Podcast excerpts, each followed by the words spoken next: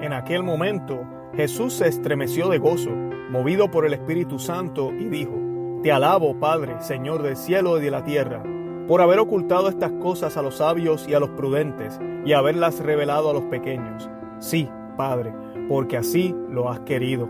Todo me ha sido dado por mi Padre, y nadie sabe quién es el Hijo sino el Padre, como nadie sabe quién es el Padre sino el Hijo, y aquel a quien el Hijo se lo quiera revelar. Después, volviéndose hacia sus discípulos, Jesús les dijo a ellos, Felices los ojos que ven lo que ustedes ven. Les aseguro que muchos profetas y reyes quisieron ver lo que ustedes ven y no lo vieron, oír lo que ustedes oyen y no lo oyeron. Palabra del Señor, gloria a ti Señor Jesús. Bienvenidos a Conoce, Ama y Vive tu Fe.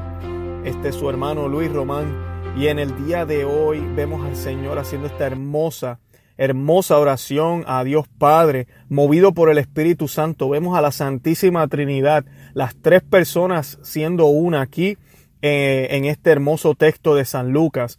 Y podemos apreciar cómo el Señor ya nos va revelando ese misterio de la Trinidad. Dice que, que nadie sabe quién es el Hijo sino que el Padre. Y nadie, y nadie sabe quién es el Padre sino el Hijo y aquel a quien el Hijo se lo quiera revelar, que pues somos la iglesia quien se nos ha revelado gracias a Él en los misterios de la Trinidad, gracias a nuestro Señor Jesucristo, fundador de nuestra iglesia, la cabeza de nuestra iglesia, la cabeza del cuerpo, eh, de nuestro cuerpo espiritual y físico aquí en la tierra a través de la iglesia católica.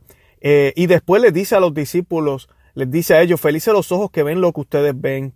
Eh, wow, nosotros somos afortunados, nacimos después de Cristo, después de Cristo haber hecho el sacrificio que hizo y realmente nos sentimos afortunados, realmente apreciamos lo que nos ha tocado vivir, realmente le damos gracias al Señor porque nos ha dado la oportunidad de conocer las cosas que conocemos.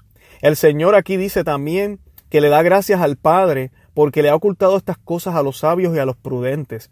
Siempre tengamos en cuenta que esto no se refiere que si usted tiene un grado académico o usted tiene una buena profesión, pues mire, la palabra de Dios no es para usted. No, el Señor no se refiere a eso, pero sí se refiere a que a muchas veces los sabios y los prudentes lamentablemente colocan eso primero que Dios, colocan su conocimiento primero que a Dios y por ende no pueden ver lo que el Señor les quiere revelar. Nuestro Dios ha abierto su corazón, nuestro Jesucristo ha ofrecido su misericordia y el Espíritu Santo quiere eh, darle fuerza a todos por igual, a la humanidad entera, pero mucha gente no quiere ver, no quieren aceptar, no quieren darse cuenta de lo que es la verdad y de lo que puede ser sus vidas.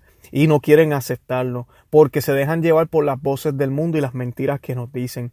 Y dice aquí al final el Señor, les aseguro que muchos profetas y reyes quisieron ver lo que ustedes ven y no lo vieron, oír lo que ustedes oyen y no lo oyeron. Démosle gracias a Dios por su palabra y más que nada pidámosles al Espíritu Santo que a través del Hijo, ¿verdad? Esa Santísima Trinidad nos ilumine y nos deje escuchar claramente el mensaje que Él nos quiera dar y que nos deje ver las cosas que realmente importan y que debemos ver para que así podamos algún día alcanzar la santidad.